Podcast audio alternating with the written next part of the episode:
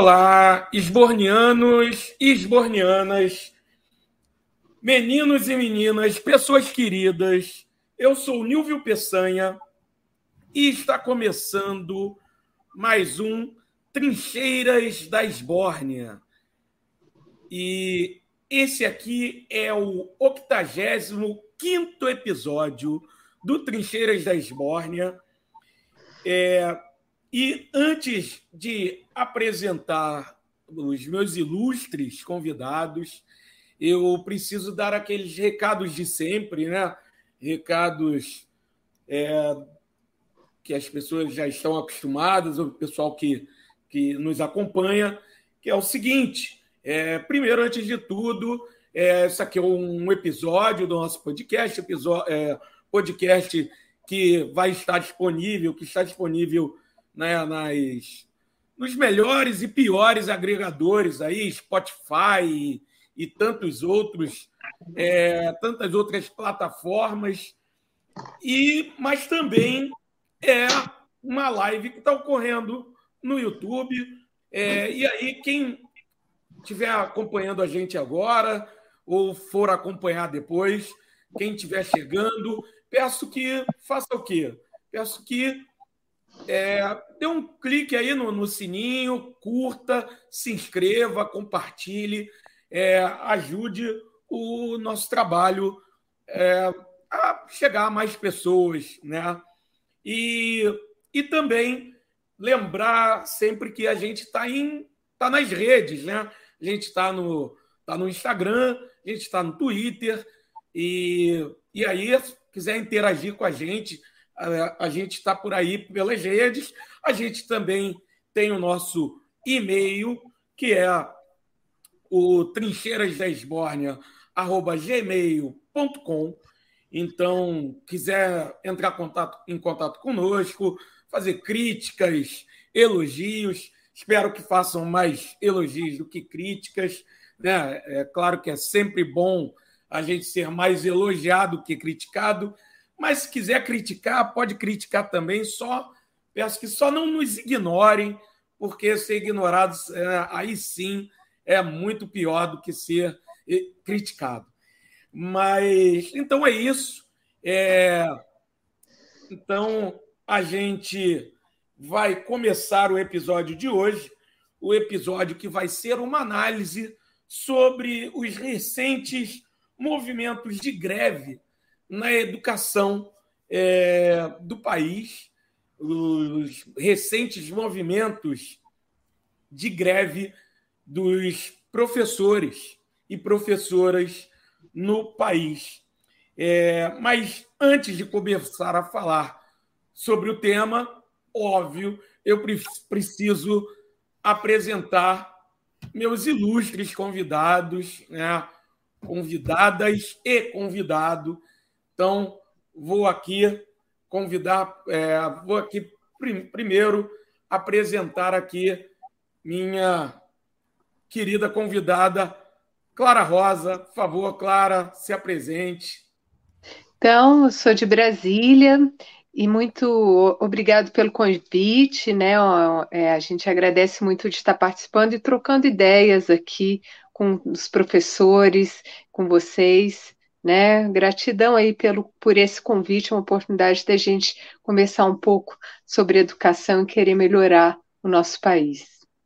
Então vamos, vamos na sequência. Thelma, por favor. Oi, gente. Boa noite a todo mundo. Quero agradecer o convite. Eu acho que é importantíssimo esse momento de avaliação desse movimento grevista que abre um novo ciclo, eu espero, para os trabalhadores no país de movimentação e mobilização. E meu camarada aqui de estado do Rio de Janeiro, Paulo Carneiro, por favor, Paulo.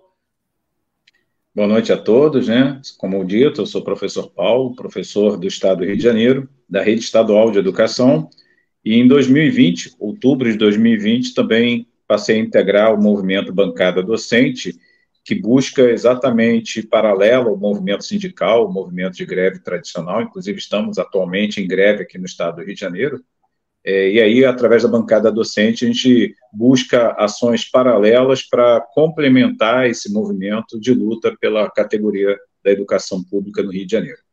Prazer estar aqui com todos. Perfeito, Paulo.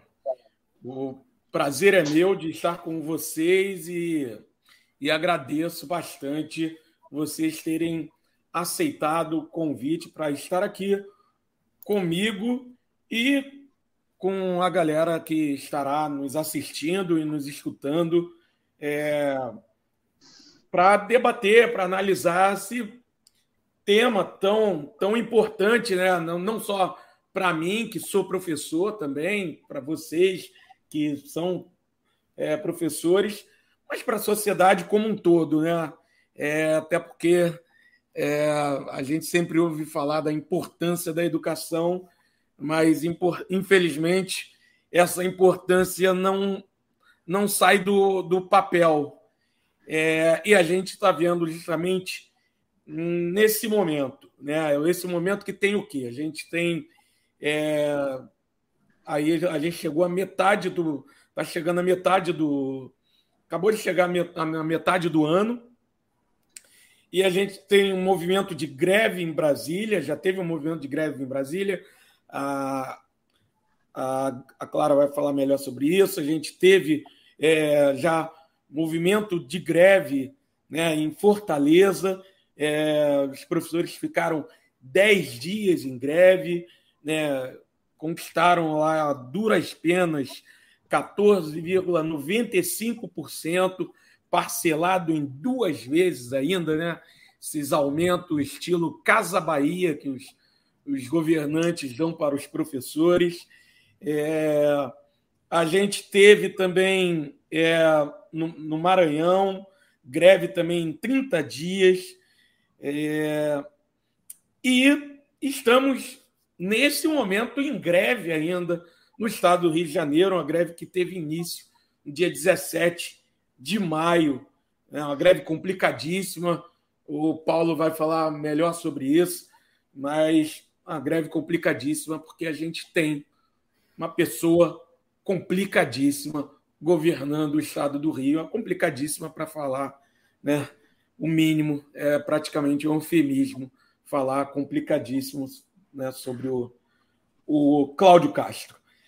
É, e aí a gente tem o seguinte cenário que assim hoje assim o salário mínimo necessário para o trabalhador brasileiro, segundo o Diese, é de R$ 6.652,09, né, de acordo com as estimativas para o mês de maio.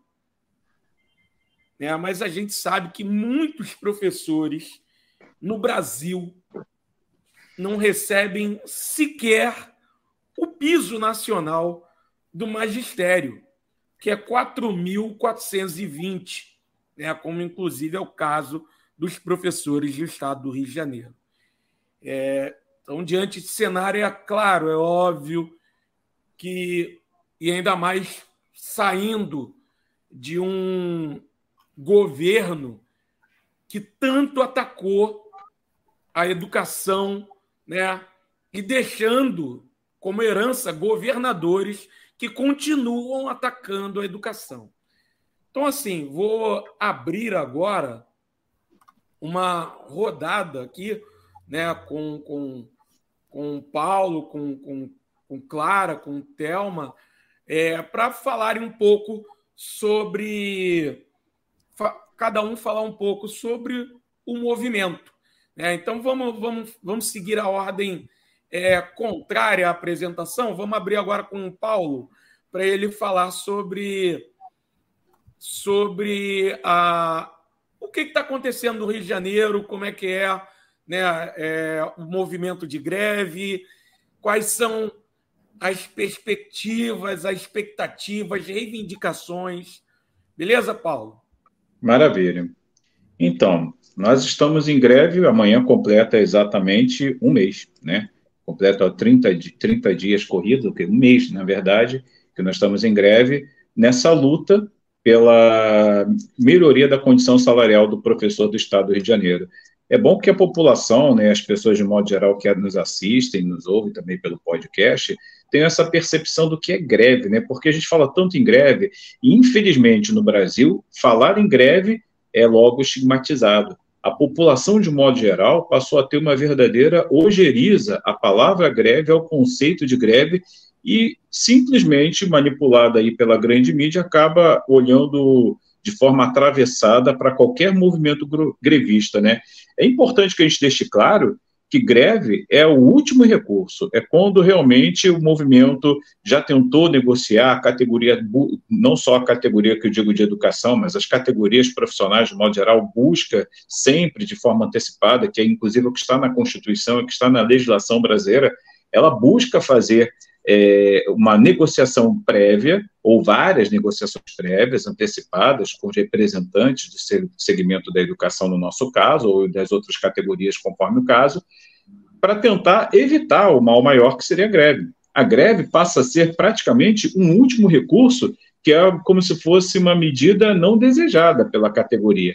Quem gostaria ou quem tem o prazer em fazer greve, sabendo que, na maioria dos casos, essa greve vai resultar em desconto salarial dos dias paralisados e uma série de represálias que também poderão ser aplicadas de forma administrativa.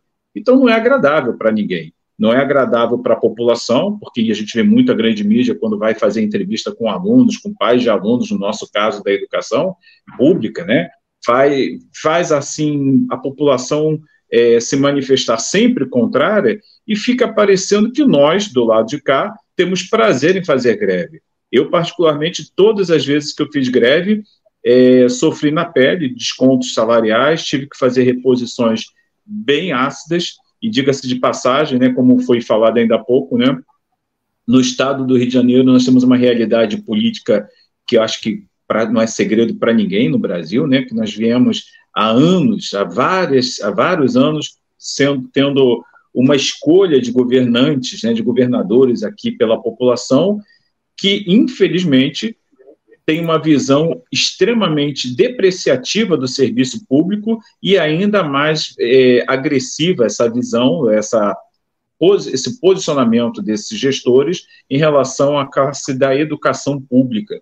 Então, nós tivemos, atualmente, nós estamos governados, para quem não sabe, pelo governador Cláudio Castro, que tem sido extremamente difícil as negociações com os representantes desse governo, Antes dele, nós tivemos o que foi afastado, né? O, o, o agora me fugiu a memória o nome Wilson do Witzel. nosso Wilson Witzel, é um nome complicado, né? Até dizem que Whitney bastidores chamavam de Whitney Houston. Enfim, tivemos antes o nosso ex-governador Sérgio Cabral, e a gente vai analisando o histórico dos nossos governadores, temos Rosinha Garotinho, o próprio marido da, da Rosinha, enfim, só tivemos governos que ano após ano, gestão após gestão, mandato após mandato, tiveram uma, um tratamento com a educação pública assim das piores possíveis. É lamentável dizer que dessa lista toda, o menos pior, apesar de ter sido preso, foi o, o Sérgio Cabral. Olha o, o nível que nós nos encontramos para a gente ter que chegar ao ponto de nós, servidores públicos, professores, temos que falar que o Sérgio Cabral, dessa lista toda de vários anos, de, de muitos anos de governa, governos ruins no estado do Rio de Janeiro, dizer que o Cabral foi o menos pior, não o bom, o menos pior, sabendo-se até do histórico dele, prisão e tudo mais, afastamento, prisão e tudo mais, é que a situação é muito crítica. Estamos, então, nessa greve, não é com a, com a nossa, não é algo do nosso desejo, fomos empurrados por uma inflexibilidade do governo em sentar para negociar, e para quem não sabe também, o motivo é muito simples. O salário do professor da rede estadual do Rio de Janeiro é tão baixo, mas tão baixo, que é um pouco maior só do que o salário mínimo. Então, nós estamos vivendo uma realidade tão ridícula no estado do Rio, em que os professores ou trabalham em várias escolas privadas para complementar a renda, ou trabalham em outras atividades profissionais em que tenham condições, uma certa flexibilização de horário para poder tirar um complemento salarial, porque viver apenas do salário que é pago pela educação estadual do Rio de Janeiro é totalmente inviável. Dentro do movimento do qual faço parte, a bancada docente, temos alguns colegas que estão vivendo exatamente essa realidade. Ontem mesmo, numa, no bate-papo informal que nós tivemos aqui pela rede social, com o nosso movimento, um colega estava manifestando que, por exemplo, ele teria, a partir de agora, uma certa dificuldade para participar das nossas reuniões online, que nós sempre fazemos, exatamente por esse motivo, porque ele não está mais conseguindo se sustentar como professor e vai ter que pegar um empresa, emprego é, numa empresa da iniciativa privada para poder complementar a renda e tentar bancar os custos familiares. Essa é a lastimável situação que nós nos encontramos. E para não me estender muito, deixar também claro para todos que nos ouvem, nos assistem, que a nossa greve atual, ela está muito assim, é, ela não tem nem condição jurídica de ser declarada ilegal, apesar de que a gente sabe que o governo é bem provável que ele busque ou tente, é, através dos meios jurídicos, declarar a nossa greve legal, mas que seria totalmente contraditório e absurdo,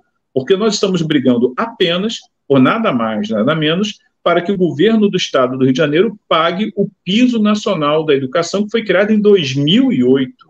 E que desde 2008 o governo do estado do Rio de Janeiro foi um dos primeiros a entrar na justiça para postergar com argumentos diversos de que essa lei não seria válida, é, questionando a lei, questionando uma vírgula, um ponto e assim por diante, até que ao longo, depois de tantos anos de brigas judiciais entre o sindicato do Estado do Rio de Janeiro, CEP, né, que representa a nossa categoria aqui no Estado, é, o governo do Estado foi vencido em todos esses processos, o sindicato saiu vitorioso em todos os casos, inclusive na última decisão é, mais recente desse ano, e ainda assim o governo simplesmente continua praticando a ilegalidade de não pagar o piso e agora ele coloca como ponto de negociação da, no ponto de vista deles, do governo, que ou ele paga o piso do jeito que ele quer, contemplaria apenas os professores em início de carreira, ou ele paga sem, sem anulando o nosso plano de carreira, o que na prática seria uma destruição do sistema público de ensino, da, da, do plano de carreira do servidor público do Estado do Rio de Janeiro. Resumindo, minha gente, estamos numa luta, não é o nosso desejo, mas eu imagino que, ouvindo daqui a pouco, eu vou ouvir as colegas, imagino que não vou me surpreender se as nossas pautas forem mais ou menos comuns diante de estarmos sendo, ter, estarmos sendo governados há anos por governos federais, que eu me refiro agora, não progressistas, de direita ou de extrema direita, que vieram nos jogando nesse cenário, nessa difícil situação. Imagino que a pauta vai ser, as temáticas vão ser um pouco parecidas. Mas é isso, não vou me estender muito não para dar oportunidade para os colegas. Obrigado. Obrigado, obrigado, Paulo. É, vou pedir agora, seguindo a ordem que eu tinha estabelecido, né? Vou seguir agora com a Thelma. Gente, é, é uma coisa inacreditável, né? Quando a gente começa a conversar sobre educação, não tem limite para o buraco ir mais fundo, assim. Parece que está ruim, mas não pode ficar pior. E o programa começou com, com aquele esse vídeo tão tão bonito, né? É, sabedoria, né? Falando que se tudo não ocorrer como a gente precisa, a gente precisa de teimosia, e se vier a tirania, nada melhor do que a utopia para continuar, né? Para a gente se manter firme na luta. E é arrepiante, assim, ouvir é, uma, uma introdução tão sensível e se deparar com o caos que está né, a educação no país. E, e, assim, quando a gente, nós professores, falamos do caos, a gente está falando do caos literal, que assim, é o caos da vida profissional, né? É, que, o que, que é você estar numa escola sem recursos, com salas superlotadas, sendo desrespeitado, inclusive pela comunidade escolar, que no momento atual é, é, entende menos ainda né, de, do que, que é a educação, qual é o papel do profissional, qual é o papel da escola, e pelas necessidades imensas que o país vive, né, vive, foi empurrado para essas necessidades, as famílias menos ainda entendem, a escola virou um depósito, um local onde a criança vai se alimentar e se alimentar mal, maltratada, não tem papel higiênico na, na, na nos banheiros. É assim, e é, e é da mesma forma que nós somos, os profissionais de educação, somos tratados pelos nossos patrões. No caso do Estado, né? Eu sou professora aqui no Distrito Federal, atuo na Escola Classe 115 Norte, é, sou pedagoga, e, e assim, é uma falta de respeito tremendo, sabe? Aqui no Distrito Federal, nós estamos há oito anos sem um reajuste sequer, uma vírgula de reajuste. Nesse período de greve, eu sou, nós, desde o ano passado, eu, Clara e outras companheiras, professoras e professores, nós é, organizamos um movimento é, tem, de autoapoio, né? E se chama MUP, Movimento de União dos Professores. E aí, a gente começou a estudar os problemas e levantar várias questões. E uma das coisas que a gente descobriu é que das 73 de 73% das categorias, quer dizer, 73% das categorias de trabalhadores no Brasil receberam reajuste salarial de acordo com a inflação. 73. Somente 7 não receberam. Os professores do Distrito Federal estão entre esses 7%. Isso há oito anos. Eu sou do concurso de 2013. Assumi em 2014. Eu nunca tive um reajuste no meu contra-cheque. Em Brasília, Paulo e, e, e o pessoal que está assistindo, é, a, gente, a gente vê assim. Quando eu entrei na secretaria, eu era assim, fiquei maravilhada. Eu falei, nossa, é a secretaria que paga melhor o professor. Né? Tudo bem que o custo daqui do Distrito Federal é altíssimo, altíssimo, né? Tudo é mais caro. É, mas era um, o salário mais alto do Brasil. E foi, e foi rebaixando, rebaixando, rebaixando, que nós estamos abaixo do piso também.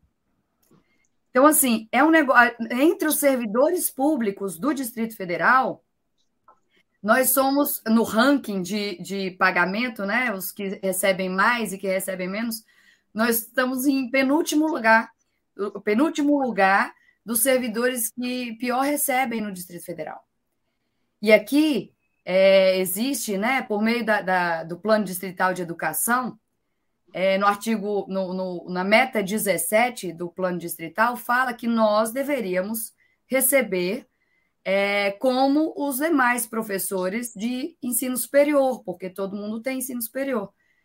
Então, é de 2015 a meta 17. Acaba agora, nunca foi cumprida, e nós estamos em penúltimo lugar no ranking de, de é, em termos de salário. E aí, depois desse problema todo que a gente vive dentro das escolas, nas nossas famílias, porque um salário rebaixado nesse nível desestrutura a nossa família, né?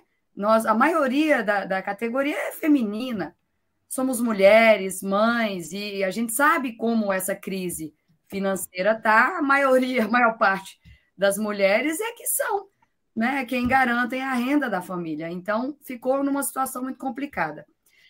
Ano passado, que era ano eleitoral, a gente jurava que ia fazer greve. eu, a Clara e outros professores falaram assim: não é agora, vamos para a rua. Principalmente porque a gente chega, o, o, a direção do sindicato apresentava que o, o índice de reajuste inflacionário é, precisaria estar entre 49% e 55%.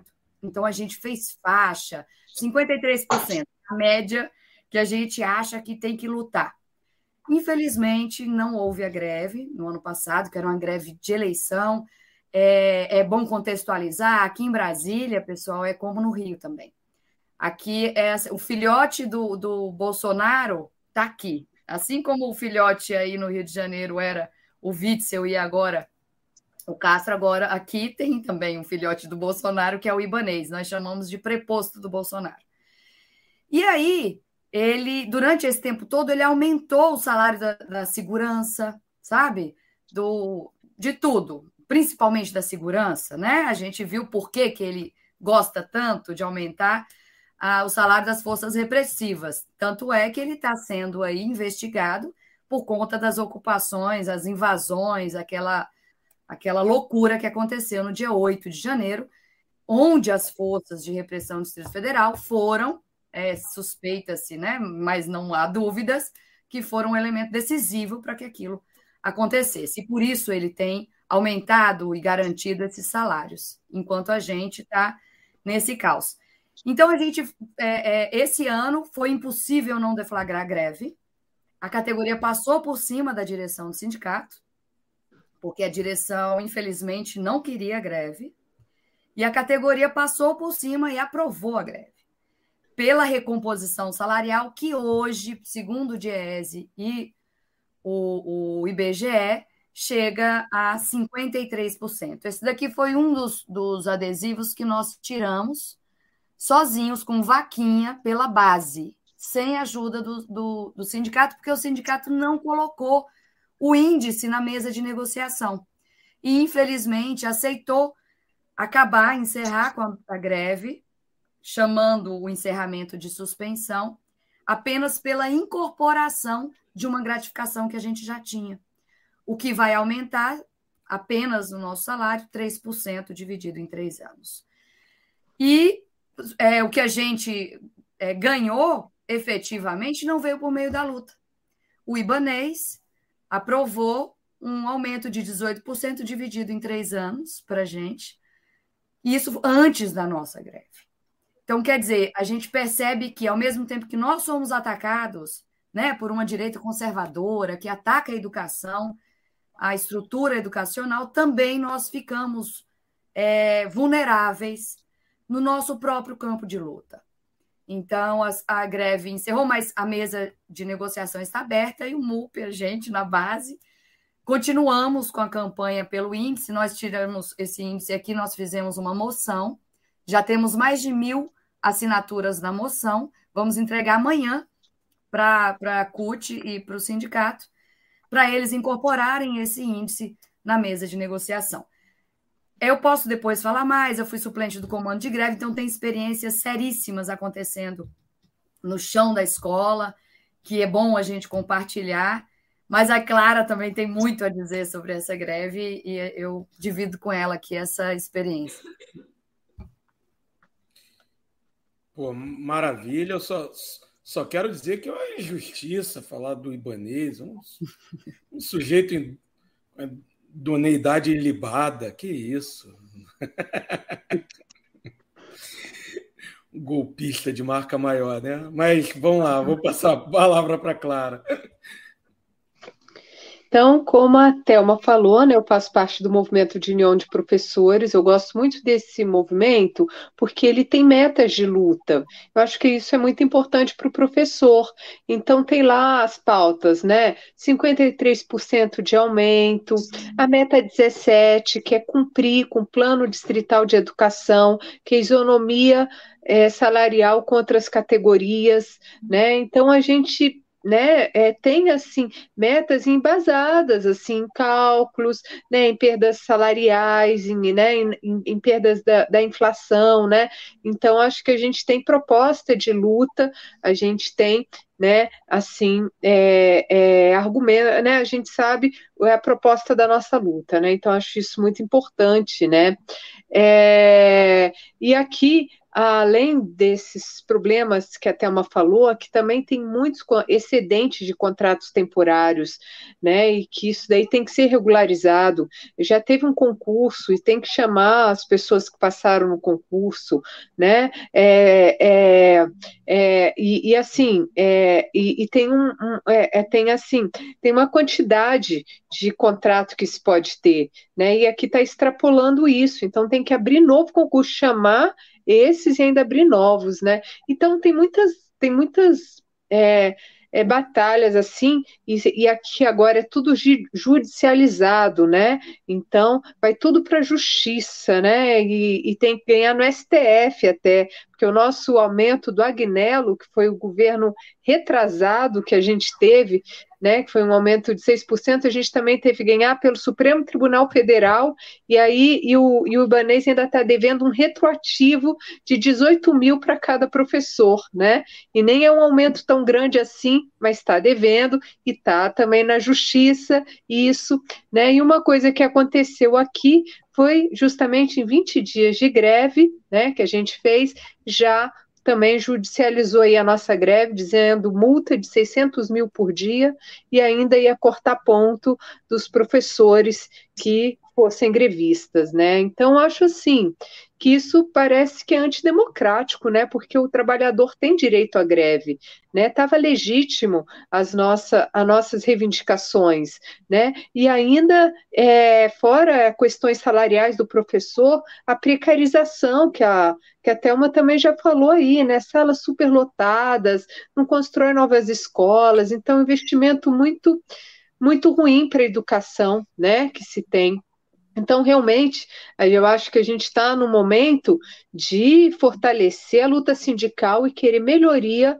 para a classe trabalhadora, melhoria para os professores. Eu acho que isso tem que ser uma meta até para combater esse, é, é, essa postura neoliberal do mundo, né? onde quer cada vez mais explorar os, a classe trabalhadora, oprimir os trabalhadores. Né? Então, a gente tem que querer melhoria de condições de vida, investir em educação, né? É, enfim, e, e, e tem que colocar isso como prioridade. É, né? Tem recursos, os recursos têm que ser usados de forma correta, né? Então a educação tem que ser prioridade, né? No, no, país. E assim, e a gente está agora em suspensão de greve, então está em mesa de negociação. Então, assim, isso daí também é uma questão assim, ele tem que cumprir algumas coisas que foram feitas para a gente sair da greve, né? Senão pode voltar. Né? Então, assim, é, isso aí também é uma coisa para ficar alerta, é uma suspensão de greve. Né? E aí eu acho que a gente tem que estar tá forte, saber reivindicar os nossos direitos, querer melhorias para toda a classe dos trabalhadores, né? Para os professores, que eles são muito importantes, né? Num país, né? Então vamos continuar com o debate. Vamos, vou, vamos, vou passar para né? Vamos, vamos passar aí para o próximo tema, né? Perfeito. É, obrigado. Eu aí eu, eu vou trazer de novo aqui um comentário aqui da, da Marcela. É, Marcela colocou aqui, ó, oito anos sem aumento é uma vergonha. Cadê o sindicato? parece que morreu, quase ressuscitou e caiu duro no chão. Sim, é, aí eu vou, vou repassar para a Thelma. A Thelma falou que participou do. Participou ativamente da greve, né? Como, como no comando de greve e tal. Então, com a palavra, é, Thelma. Eu fui suplente do comando de greve aqui na Gente. região do plano piloto, né? E fui em todos os piquetes. Assim, é, o que a gente percebe, a, a, a gente falou de judicializar, né? Vocês não têm ideia. Aqui no segundo dia, judicializou a greve. Assim, num domingo, o, o, o Ibanês, que é mais conhecido como Enganês, ele pegou um, um desembargador conhecido e, e aprovou assim, não, judicializa aí, está proibido fazer greve. E, e, e, o que, que significa isso? Significa o fim da greve, né? O fim do direito constitucional de fazer greve. Porque se no segundo dia você, você é judicializado, acabou. Você não tem mais direito. Você tem que aguentar calado, virou escravo, né? Você não está mais nem no sistema capitalista de exploração da mão de obra. Fica calado aí que não, nem greve pode fazer. Então, isso daí é muito grave. E é, um dos argumentos aqui foi justamente esse daí, judicializar. Agora, o que a gente sentiu é que o nosso sindicato, eu acho que a maioria dos sindicatos professores, no caso dos outros estados, aqui não, aqui a, é diferente, né? No estado do Rio de Janeiro, acredito, eu já morei no Rio, amo essa cidade, está no meu coração. É, vocês têm os professores da rede estadual e da rede municipal. Aqui são todos da mesma rede, né? Aqui é, é do Distrito Federal, distrital. Então, é, quando você é, faz uma, uma, uma, greve, você abarca todo mundo, né? Você vai lá da, cre, da de, de quem é, das creches que são do, do, do, da secretaria até o ensino médio. Então, aí você tem sérios problemas. O nosso sindicato, o Simpro-DF, ele é um sindicato muito poderoso, muito rico, né? É, ele tem, em média, 3 milhões de receita por mês. E é um sindicato que, em oito anos, né, não, teve, não passou por nenhuma crise de greve. Então, assim, tinha é, gordura para queimar aí na greve, né? E é lógico que a gente contava com que, porque o Ibanês ele, ele é advogado, ele tem escritório de advocacia. É claro que a gente contava com essa cartada de judicializar e multar o sindicato. Assim como ameaçar de corte de ponto, é a primeira coisa que o patrão faz, né? Só que o sindicato, quando o, o, o Ibanês né, ameaçou, ele já começou a recuar durante a greve. E isso fragilizou muito, né? Porque a, a, a direção que não segura a onda quando é, é, o negócio aperta para ela, como é que ela vai cobrar do trabalhador que o trabalhador continue em greve com ameaça de ponto cortado? Então, o que a gente viu foi que a base, a, a gente passava nas escolas, nos piquetes, falando, gente, segura a onda do corte de ponto, isso faz parte da luta, vamos em frente. O sindicato recuava com medo da multa. Mas se ele tem dinheiro desde 2017, que foi a última greve, até hoje, 3 milhões por mês, teria um colchão aí para ele segurar essa greve que estava muito, muito, muito forte, sabe? É, assim, todo mundo, inclusive os aposentados, falaram que há muitos anos, há mais de décadas, não se vê uma greve tão forte no Distrito Federal e que foi abortada. Foi abortada a greve. No meio, a gente estava no meio da greve e com muitas possibilidades. Então, a gente tem essa dificuldade aqui no Distrito Federal, que eu não acho que é só no Distrito Federal. Eu acho que nós vivemos uma crise de direção, sabe? No movimento sindical, no movimento estudantil nós precisamos acordar e se movimentar e retomar essas ferramentas de luta para as mãos dos trabalhadores, sabe? Para a base dos trabalhadores, porque a gente vai precisar desse instrumento, né? É, eu vou fazer uma declaração aqui pessoal, lógico. É, eu votei no Lula. Agora, o Lula fez uma, uma aliança amplíssima. Então, ele tem inimigos dentro de casa. Ele não vai governar sozinho. Então não adianta a gente ter votado no Lula e ter saído da rua, achando que institucionalmente as nossas questões vão melhorar. A gente precisa aumentar, melhorar essa correlação de forças. A gente sabe que o Congresso de hoje é mais à direita do que o Congresso antes. Então a gente precisa estar na rua mobilizado. E o Distrito Federal, a greve do Distrito Federal, foi a cabeça da greve. Foi a cabeça desse novo movimento que precisa estar na rua. Ele precisaria ter dado o exemplo. Precisaria ter sido uma greve vitoriosa, sabe?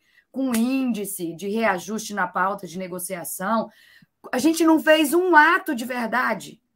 A gente nunca fez assembleia na frente do Buriti, como a gente fez em todos os, os governos aqui do Distrito Federal.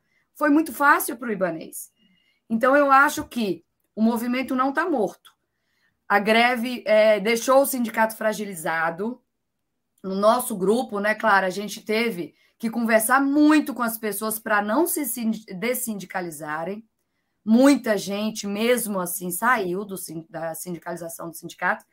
Isso não fortalece a luta, pelo contrário, enfraquece. Nosso sindicato é a nossa ferramenta de luta. A gente precisa colocar ela no eixo, mas é com ela, junto com ela, que a gente pode mudar a nossa situação salarial, né?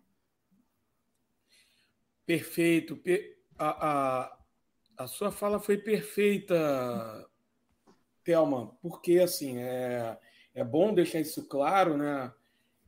Porque eu acho que as críticas ao, aos sindicatos são super válidas. É, né? Vou, inclusive, até passar a palavra é, agora para o Paulo, porque eu acho que também cabe, porque o, o CEP no Rio também sofre algumas críticas, inclusive dentro da, da greve que a gente está tá passando aí. É, mas, a, principalmente, o, o, final da sua fala aí foi com todas as críticas que a gente tenha aos sindicatos. É, no fim, o sindicato é o melhor, a, a melhor ferramenta que a gente tem ainda para a luta. Né? Então, assim, a gente critica para melhorar, não é no sentido de que a gente não quer um sindicato, né? não é no sentido de que ah, tem que acabar com o sindicato. Não, a gente tem que criticar justamente para melhorar o sindicato. Enfim, mas vamos passar agora para o Paulo, até porque estão batendo muito no Ibanês. E o Cláudio Castro, que ele é investigado por desvio de verba, desde a época que ele era govern... é, vereador e depois virou vice do, do Wilson Witzel, ele, ele vai ficar com ciúme. Estão né? batendo muito no Ibanês então, é, é, é bom a gente também bater um pouquinho no, no Cláudio Castro. Então, vamos passar um pouco para o Paulo é, e também falar um pouco é, da questão do CEP, porque é, é, bom a gente também falar disso, porque eu percebi que, é, a, inclusive, a Thelma falou bem dessa questão de que é, aqui a gente tem o CEP e a gente tem o CEP estadual, o CEP municipal, mas é, aqui, aqui, e antes tem essa separação. Aqui, aqui quem é aqui no Rio é, os, o Simpro. Isso, os professores públicos, os servidores públicos da educação, né, é, são estão sob o, o guarda-chuva do CEP, né? E na educação, quem quem quem está sob o guarda-chuva do Simpro aqui no Rio são os, os professores da rede particular, da rede privada. Né? Então aí aí em Brasília é um pouco diferente. Mas vou passar para o Paulo para ele ele falar melhor sobre isso. É, eu acho assim importante deixar bem claro, eu não sei, parece que a realidade em relação a essa questão de organização sindical do Rio para Brasília se distinguem bastante, aparentemente, né? É, aqui nós temos, é, a princípio, três sindicatos. Né? Tem o Simpro, que contempla mais, como foi dito agora, o município do Rio de Janeiro, capital. É, tem a UPES, que é uma, começou como uma, uma união dos professores públicos do Estado do Rio de Janeiro e depois com a aprovação da nova Constituição, de, com a Constituição de 1988, com a redemocratização, foi elevado à condição de sindicato mas, assim, guardada, sem, sem querer ser extremamente ácido na minha fala, mas é um sindicato muito pouco atuante. Ele entra muito mais numa linha de querer é, marcar um encontro com o governador, tomar um chazinho, comer um biscoitinho e tentar, através de, de apenas negociação, sempre apenas negociação, apresentando por escrito uma pauta, mas uma negociação muito branda, muito é pelo menos assim a leitura que nós, como professores da rede pública, temos, né? Então, acaba sendo um, um, um sindicato pouco combativo. E nós temos o CEP, que também, a partir da Constituição de 88, foi elevado à condição sindicato, antes era apenas uma, era uma organização da categoria, não tinha status sindicato, e aí, a partir de 88, com a nova Constituição, o CEP assumiu então essa condição de sindicato e desde então ele veio, né, ao longo da sua trajetória histórica, é, se posicionando como uma organização muito mais combativa. É importante frisar, né, com todas as críticas que qualquer um aqui no estado do Rio de Janeiro possa ter em relação ao CEP, eu falo na condição de filiado, eu sou sindicalizado ao CEP, mas eu não faço parte de diretoria nem de nenhum núcleo do Estado do Rio de Janeiro do CEP, também nem do CEP Central, que a gente chama a organização principal do CEP, mas assim, eu defendo o movimento sindical porque eu vejo o simples fato de nós termos aqui mais sindicatos, ainda falamos do Simpro, mas ainda tem, se me falha a memória, aqui no estado do Rio de Janeiro, o Sinep, que pega algumas regiões da, regi da, da, da área da grande, da região metropolitana do Rio de Janeiro, que contempla as escolas particulares, enfim. Então, eu vejo que essa descentralização sindical, ou essa presença de várias representatividades sindicais, acaba em muitos momentos fragilizando. Né? Basta a gente lembrar é, que esse processo não é muito diferente do que ocorreu com a formação das centrais únicas. Né? Tínhamos uma central única dos trabalhadores ao longo com o início do movimento grevista, ainda no final da ditadura militar, e depois essas centrais foram sendo divididas, formando-se outras, mais outras. Conclusão: acabou descentralizando um pouco o movimento sindical e fragilizando. Então, eu vejo que quando há muita formação sindical, isso pode ser um problema. Não estou afirmando que seja um problema, mas pode ser um problema porque acaba dividindo e atrapalhando o movimento.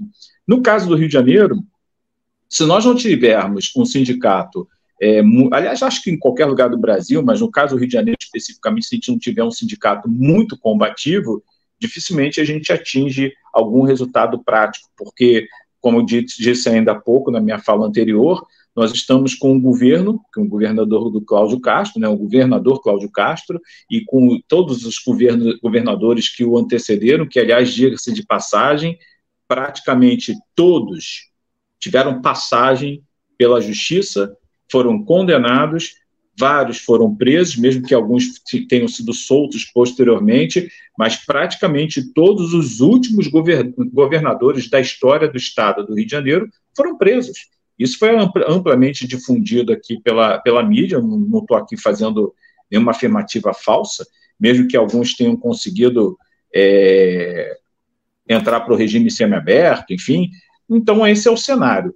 E nós temos aqui um sindicato, que é o CEP, que ele é o mais, na minha opinião, o mais representativo, o mais combativo é, dos nossos movimentos sindicais, e eu tenho um pensamento que muitas vezes vai, assim, contra o posicionamento de boa parte dos nossos professores da rede pública estadual, que são muito críticos ao CEP, que são muito críticos ao movimento sindical. E, aliás, dentro do movimento do qual faço parte, que surgiu também como objetivo de complementar essas, essas ações de luta da categoria, como disse também ainda há pouco, é, nós temos também, dentro do próprio movimento bancada docente, pessoas que discordam veementemente do, dos posicionamentos ou de algumas formas de conduzir o processo de luta dentro do sindicato. Por quê? É, várias acusações surgem, é, por exemplo, de que o sindicato ele acaba indo muito mais para um objetivo político, onde determinados líderes que ganham uma certa é, visibilidade dentro do movimento sindical e dentro do CEP acabam depois se lançando como candidatos na área política, sendo eleitos, ou às vezes não também, e aí acaba, muitas vezes, desviando o propósito da luta sindical. E outras tantas é, críticas de negociações, acusa-se de que ocorreram algumas negociações em determinados momentos da luta sindical, que acabou também, como aconteceu em Brasília, como foi dito, é, paralisando uma greve, ou paralisando uma luta que estava no meio do processo. Então, existem muitas críticas. Mas o que eu queria deixar bem claro para todos que estão ouvindo, principalmente quem é do estado do Rio de Janeiro, mas também para todos do Brasil inteiro que estejam ouvindo e assistindo essa, esse nosso debate, que se é ruim com o sindicato que temos, independentemente do estado ou da região que estejam cada um dos nossos ouvintes, mil vezes pior sem sindicato e sem representação nenhuma. Minha gente, nós somos pequenos, nós somos professores, nós somos uma categoria que é um projeto de governo dos governantes atuais fragilizar a educação pública em detrimento da educação privada. Isso não é uma coisa que acontece por acaso, é um projeto pensado. Isso tem que estar muito claro na mente de toda a população, de todos os professores, de todos os professores da rede pública ou privada. E aí talvez os que são da rede privada estejam questionando: poxa, mas o cara está criticando aqui a rede privada. Mas tem que ficar muito claro: o que fazem na educação pública no Brasil é intencional, é um projeto de Estado destruir a educação pública para poder exatamente valorizar o ensino privado e mostrando para a sociedade, como a gente já viu em tantos processos de privatizações que aconteceram no nosso país ao longo dos anos, mostrar para a sociedade que o ensino público não presta, que a educação pública não, não atinge metas, e com isso, logicamente, se valorizar o ensino privado, fazendo privatizações, terceirizações, ou até contratações temporárias, que aqui no Rio de Janeiro também convivemos com essa realidade, como foi dito aí que também tem em Brasília, contratações temporárias para substituir professores, ou seja, a precarização da educação pública. Então, o movimento sindical é extremamente necessário se apesar de todas as críticas que temos aos nossos sindicatos, é, já somos fracos com todo, com essa representação sindical, imagina sem nenhuma representação sindical. Então, o que nós temos que fazer sempre, em termos em mente, é como uma reunião de condomínio. Ninguém gosta de ser síndico, ninguém gosta de estar à frente, porque é um trabalho árduo, cansativo, sofre extremas, muitos ataques. Ninguém quer ser síndico de condomínio mas acaba que se não tiver um síndico e não tiver uma diretoria, as coisas não andam. Aliás, a mesma coisa na política. E a gente pode perceber como é que muitas vezes essa crítica ácida que se faz aos sindicatos está muito próximo ao que acontece, o que aconteceu na, na, na, história recente do Brasil, do desenvolvimento do pensamento da antipolítica, de que, como se fosse possível administrar um país do tamanho do Brasil, o quinto maior país do mundo em área geográfica, e simplesmente como se fosse possível conduzir um país, uma nação gigantesca como a nossa, um país continental, sem políticos, sem classe política. Ora, bolas, como isso é possível? Não é possível. E se nós queremos ter um mínimo de democratização do sistema público e do sistema administrativo, precisamos de políticos, mesmo que, infelizmente, tenhamos hoje, inclusive, um Congresso extremamente reacionário, predominantemente de direita ou de extrema-direita, e não progressista. Mas ainda assim, nós temos que lutar pela, pela manutenção da democracia. E os sindicatos não fogem a essa regra. Nós precisamos de sindicatos. Estão ruins? Assim como eu citei o exemplo de condomínio, está ruim o sindicato, os nossos sindicatos não estão nos representando a contento, façamos a luta dentro do, do próprio movimento sindical para estarmos nos candidatando ou candidatando, colocando, indicando colegas que possam, de forma mais combativa, representar os nossos desejos, os nossos interesses dentro do movimento sindical e não permitir que haja o retrocesso, como foi desde a época de Getúlio Vargas, em que nós tínhamos os chamados sindicatos pelegos, em que quem realmente controlava toda a estrutura sindical era a máquina administrativa estatal. E isso foi uma vitória que nós tivemos com a Constituição de 1988, a Constituição Cidadã. Ela nos possibilitou a reorganização sindical, onde os nossos sindicatos passaram a ficar desatrelados, liberados do controle exagerado do Estado, como era até então. Então, nós precisamos ter essa clareza. Nossos sindicatos podem não ser os melhores, nossos sindicatos podem não ser os desejados, mas se eles ainda não são como nós desejamos, façamos esses sindicatos se tornarem aquilo que nós desejamos. E aí, para finalizar minha fala, que se deixar, falo direto, né? É, o Estado do Rio de Janeiro, minha gente, tem que falar do governo. Nosso governador, ele é nada mais ou menos do que o sucessor do ex-governador que foi impeachmentado, o Witzel, né? Então, nós temos um governo que já por natureza, ele é meio que ilegítimo, né? Ele foi colocado ali como uma, uma provável articulação política para que ele pudesse ascender num primeiro momento como o governador substituto, conseguiu a reeleição e sabe-se através da mídia como foi esse processo de reeleição do governo que nós, do governador que nós temos hoje aqui no Rio de Janeiro. Usou extremamente a máquina pública e, aliás, mostra bem a quem ele serve e a quem ele segue, né? Porque assim como no âmbito federal a máquina pública foi usada ilegalmente, usando todas as verbas públicas possíveis e impossíveis para poder tentar manter o presidente que até então estava no poder, que graças a Deus perdeu, mas aqui no estado do Rio de Janeiro, infelizmente, a estrutura que foi copiada usando-se a máquina pública do Rio de Janeiro também foi pesada. Usou-se verbas é, das formas mais desonestas possíveis, verbas públicas, para poder bancar a, a, reeleição do governador. E, infelizmente, ele ganhou com mais que 50% dos votos, ainda no primeiro turno, dos votos válidos. Lamentavelmente, estamos nós agora nesse cenário. Ele conseguiu ser eleito, e agora é com esse governo que nós temos que é, sentar e negociar. E eu, inclusive, gostaria de deixar assim uma reflexão, desculpa sendo até estar me estendendo mais ainda, né? Mas eu gostaria de deixar uma reflexão para todos que estão assistindo, inclusive para os colegas aqui de debate, né, de Brasília e todos que estão nos assistindo. Até que ponto a luta de greve, a luta sindical, ela deve ser feita apenas por uma greve tradicional? É uma coisa que eu gostaria que depois aqui eu vou dar aqui essa essa brecha aqui, né? Eu gostaria que as colegas é, ajudassem a refletir sobre isso. É uma coisa que eu questiono muito aqui no Rio de Janeiro a greve aqui no estado do Rio de Janeiro sempre é a greve tradicional que nós conhecemos. Mas por que não, por exemplo, nós fazermos uma greve do tipo é, greve branca, greve de braços cruzados, operação tartaruga, operação padrão?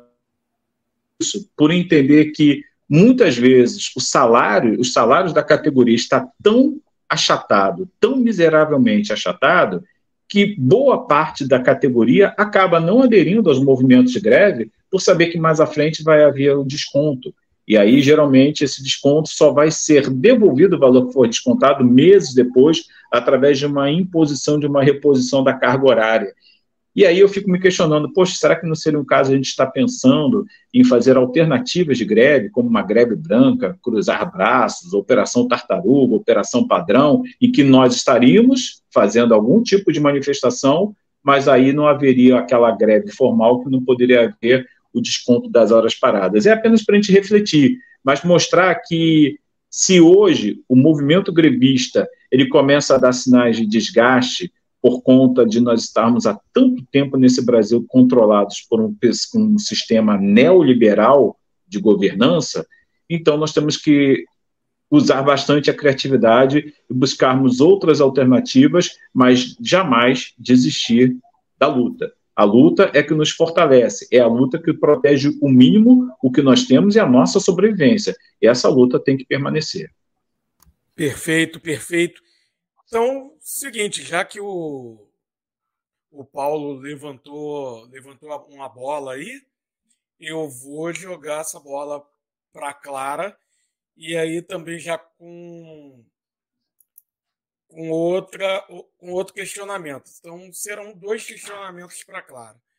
Primeiro o seguinte, é, a Thelma tinha deixado claro, não sei se foi agora, agora me foge a memória se foi a, Clara, a Thelma ou a própria Clara, que que o, o que a greve está suspensa, né? A greve está suspensa e a negociação continua. É, e aí eu fica fica a pergunta assim para Clara: há uma expectativa de conseguir realmente? Qual é, qual é a sua expectativa de conseguir algo nessa nova negociação? Nessa rodada de negociação e se você acha que há possibilidade de retorno da greve. E, e aí, aproveitando, né, emendando uma, uma pergunta na outra, se você acha que seria interessante essa proposta do Paulo, né, essa proposta de uma, uma greve num estilo operação padrão, né, operação tartaruga, um outro modelo de greve? Seria possível isso dentro da educação, é, já que realmente é, né, eu, eu nunca vi, já, assim, sempre se discute isso, já, a gente já viu isso, não sei em Brasília, mas aqui no Rio, né, tanto no âmbito municipal como no âmbito estadual, sempre quando a gente está às portas da greve, sempre se discute isso em sala de aula, na sala dos professores. Ah, por que, que não se faz uma operação padrão? Por que, que não se faz desse jeito e tal? Então, e, e aí eu queria saber, há esse tipo de discussão em Brasília? E você acha que seria possível algo desse tipo, Clara? Tá. Então, olha só, uma das coisas que eu vejo é que realmente tem que se pensar os sindicatos, sabe? Assim, eles têm que se autoavaliar também, porque se eles ficam com o discurso que não tem dinheiro, igual o discurso do patrão, né? Não vai estar ajudando os professores, sabe? Qual que é o discurso que eles estão tendo, né? Então, acho que realmente tem que se avaliar e, e ficar em defesa do, do, do, do professor e para melhorias de condições né, de vida e de salário e, e, e ser combatente, sabe? Então, os próprios sindicatos têm que se questionar enquanto isso. Está sendo combatente? Está tendo propostas para melhorias de condições de vida do professor?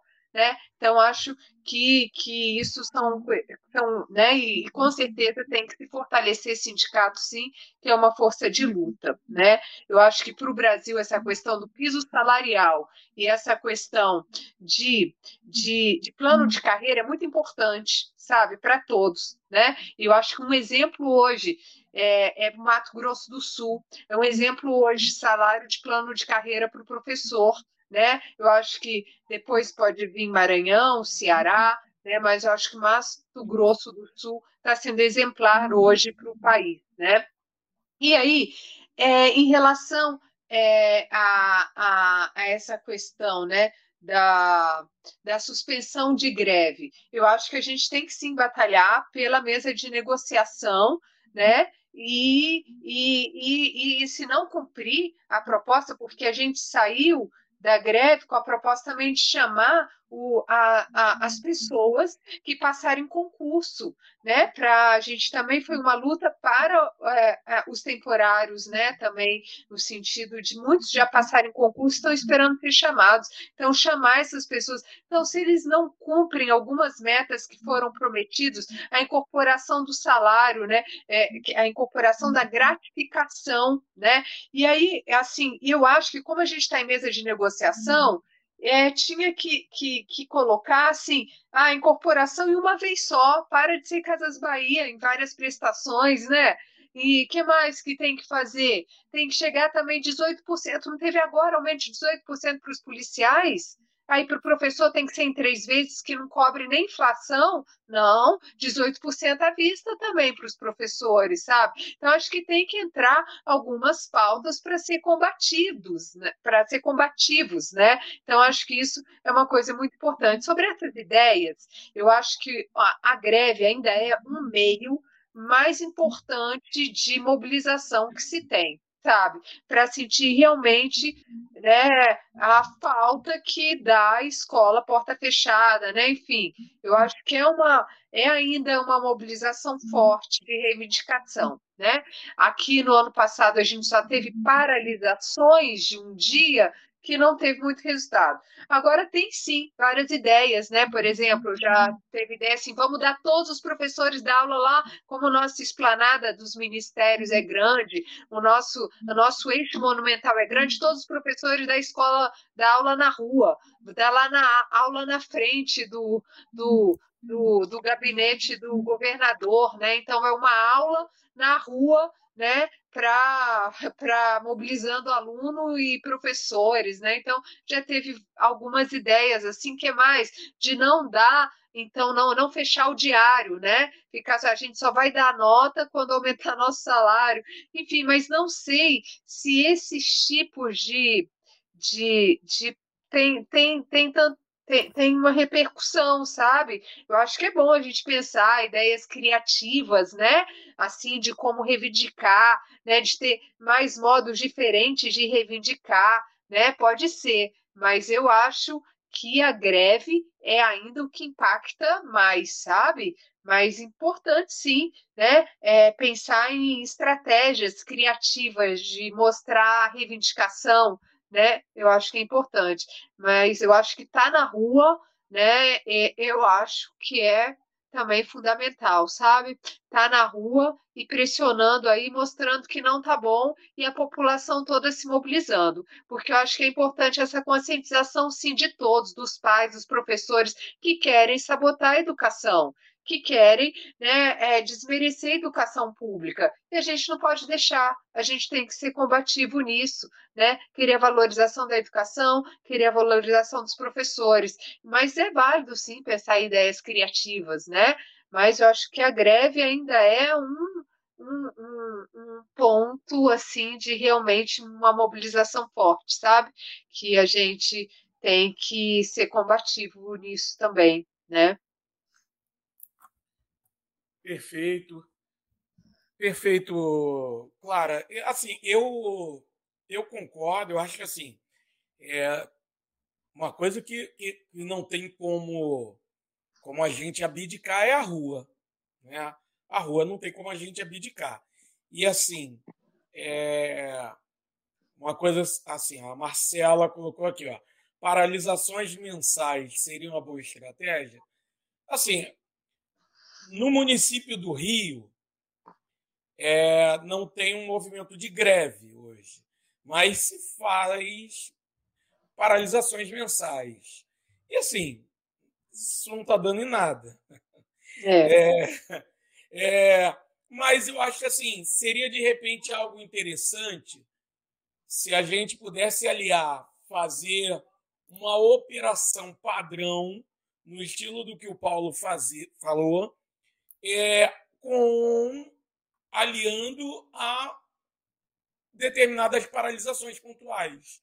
Porque aí, de repente, daria para a gente fazer uma operação padrão, e aí a gente, sei lá, poderia pensar em qual é o tipo de operação padrão, até porque aí teria que também entrar em contato com o jurídico de sindicato, qual é, seria qual tipo de operação padrão que poderia ser feita pela categoria e que seria possível, que não, não, não acarretaria algum problema né, para o sindicato, enfim, para a própria categoria, para os próprios professores. E aí, aliado a essa operação padrão, determinadas paralisações pontuais para ir para a rua e, de repente, por exemplo, fazer uma aula pública, é, como, como a, a, a Clara falou, na frente de, né, de uma até de, de repente uma residência do, do, do governador, na frente da, da, da, sede do governo, enfim, alguma coisa desse tipo. Mas vou passar a palavra agora para a Thelma, para a Thelma falar sobre isso, sobre essa questão de uma, uma alternativa a, a, a esse tipo de, de, da greve tradicional. Né? É, o que, que você acha, Thelma? Olha, eu acho que nada substitui a greve. Ela é um poderoso instrumento, sabe? É, bom, o problema é assim. Imagina, elas, a, a, o movimento grevista foi iniciado, né? Em momentos muito piores do que os nossos, né? Tem, durante a nossa greve aqui em Brasília, passando nos piquetes. Na minha própria escola, a gente conseguiu fechar ela 100% durante todo o período de greve, mesmo com os professores contratos temporários, que são muito precarizados.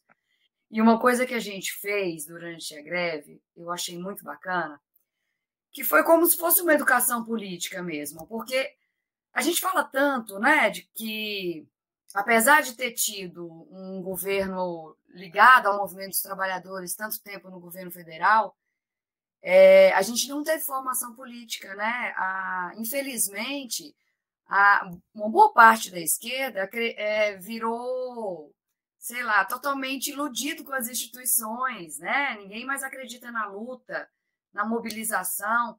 E aí a, a base, os trabalhadores, eles, lógico, se a minha instituição, né, que me representa, as minhas organizações, as minhas entidades, elas não se pautam pela formação política, como é que eu vou me, me pautar? Então a gente ouve muito falar que falta formação política, falta. Mas eu acho que nada substitui a experiência de uma greve. Porque a, a greve, a gente tem a, a, um salto político na consciência da categoria em greve maravilhoso ela faz experiência na prática. Então, o que a gente precisa fazer é linkar essa experiência prática com uma avaliação adequada da greve, do momento político, né? Então, a gente procurou fazer isso na, na minha escola, por exemplo, nos piquetes, e aí a gente falava muito de dois, duas obras artísticas, mas muito interessantes nesse ponto, que é o filme Eles Não Usam Black Tie, que para mim é o melhor filme brasileiro que existe, maravilhoso, é, onde as caixinhas de, greve, de greves eram feitas pelos trabalhadores, né? É, e o Germinal, que é um livro maravilhoso também, que o Germinal fala, a, a Germinal, as condições da greve nem se comparam, né? Um grupo de mineiros que fazem uma greve e eles precisam dividir um pão, um pão preto, para sustentar a família em greve. Então, assim, quando a gente dá até vergonha, né? Usando esse, esses exemplos de falar assim, será? É tão, é tão difícil? É, é difícil mesmo. Eu sou mãe de família, tenho três filhos, os três estudaram, estudam ainda em escola pública. É muito complicado você bancar uma greve, né? E ficar nessa situação. Mas, gente, não tem outro jeito. Eu concordo muito com essas coisas como preparatória. Por exemplo, aqui em Brasília faltou preparação da nossa greve. Sabe? Eu acho que se a gente tivesse começado, a gente fez uma, uma assembleia por mês e com indicativo de greve para 26 de maio, que foi quando a greve foi deflagrada. Aí o que aconteceu? A, as pessoas já queriam a greve logo porque viu uma vacilação da direção do sindicato que se não fosse aprovada a greve naquele momento, não ia ter greve mais esse ano. Mas o ideal seria ter tido preparação, ter feito aulas públicas, é, né, é, paralisar, é, coisa, coisa, tartaruga, como é que chama aí, que vocês chamaram? Operação, Operação tartaruga. tartaruga. É, o ideal é isso. O ideal é fazer aulas públicas para envolver a comunidade, para a comunidade saber, gente, eu fiz piquete em escolas com um professor em contratação temporária que não tinham recebido salário esse ano.